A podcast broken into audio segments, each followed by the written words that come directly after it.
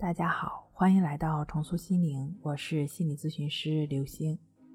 今天要分享的内容是，比顺其自然、为所当为更重要的是觉察，悬浮的觉察。我的手机叮叮叮响了很久，打开一看，原来是我高中一位姓吕的同学发来的几段文字，总结起来就五个字：他不关心我。我们约定了见面时间。他说：“我上半年呀，一直身体不太好，做了一个小手术，现在还在居家休养。趁着这段时间，自己学了一直感兴趣的钢琴。周末下完课，老师说他在钢琴上还是挺有天分的。他现在弹的水平，不少人两三年才能达到这样。他回到家之后，把这个消息告诉了他爱人。”还说希望以后自己也能开一家钢琴工作室。他爱人一句话浇灭了他所有的热情。他爱人说：“你喜欢自己玩玩就算了，别想开什么工作室。你看教你弹琴的老师多难维持啊。”这事儿没有争吵更多，但是他们那天晚上因为另外一件小事大吵了一架。我的这位同学也知道自己的水平离教别人还差得远呢，也知道运行一家工作室是一件多么不容易的事儿，并且她几乎不可能放置编制工作去创业，哪怕她老公回应她的、跟她说的这些都是事实，但是对于她来讲，这些事实它不重要。重要的是，他发现了自己的一个特质、一个特点、一种可能性。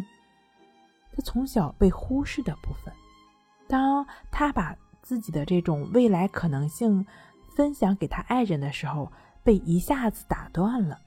不是冷水浇醒了他，而是扑灭了他的希望。正如上面所说，他知道事实是什么，知道应该怎么样，应该怎么样，但。这并不是他想要的，他需要的是被看到。这就好比强迫症患者知道应该怎样怎样，不应该怎样怎样，但是还是拗不过心里那个劲儿。那股劲儿是什么呢？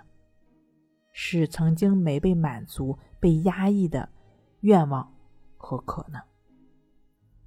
在电影《素人特工》的主人公赵峰，他喜欢攀爬，因为只有站在顶点，才是众人仰望的时刻。他也提到说自己小时候就喜欢爬楼梯。那为什么他站在高处对他来讲，或者是说被别人仰望对他来讲是那么享受呢？如果他能知道为什么这个部分是因何而起？他可能还是个跑酷爱好者，但他一定不再是个 loser，不再是咸鱼一号。被压抑，曾经没有机会被看到的愿望，某个机缘巧合，它呈现出来。它的出现可能不是那么合时宜的，就有了你自己的应该和必须。明明知道有百分之百的把握，却为那百分之一。担心不已。我了解，你的目的啊，不是要达成你未完成的愿望，但被忽视的部分，你是非常需要被看到，它被忽视的，被理解、被关照、被安抚到的。这跟事实到底是什么，是真老虎还是假老虎，本身没有关系，因为你在理智层面当然清楚，假老虎。不可能成真，你只是缺少面对这个假面具的勇气。被压抑的部分需要被发现，并且不断的灌注勇气和力量。发现也可以看成是觉察，这是第一步。有了觉察，人就是一个连续的整体，跟过去不是断裂的，知道自己为什么会是现在这样。也就不会被欲望拖着走，一切的发生都是有选择的，都是有意识的一种悬浮注意的状态。灌注也可以看成是流动的永动机，这是重要的第二步。如果把人比喻成一根管子，只有管子里装了水，流动起来才是活的，不然的话，管子会很快的被风化掉。森田疗法对神经症，比如强迫症、焦虑症这种问题的应对，核心的指向标就是顺其自然，为所当为。但是呢，我们不能把它当成是目标状态，不然很容易就陷入到我这样做是不是顺其自然，我有没有为所当为的怪圈里。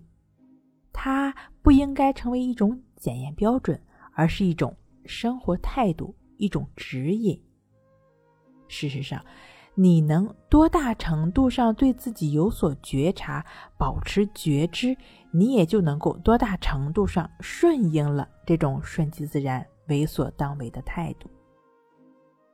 当保持觉知、保持觉察的过程中，你就没有再跟自己犯拧巴，这一刻就是通畅，是流动的。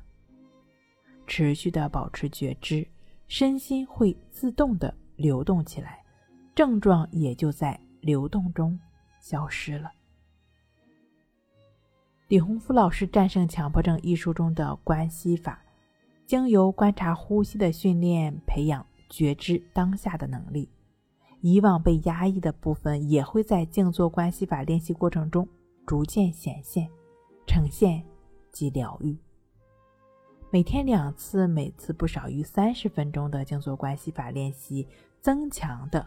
不仅是觉察，更是为自己灌注顺其自然、为所当为的能力。好了，今天跟您分享到这儿，那我们下期再见。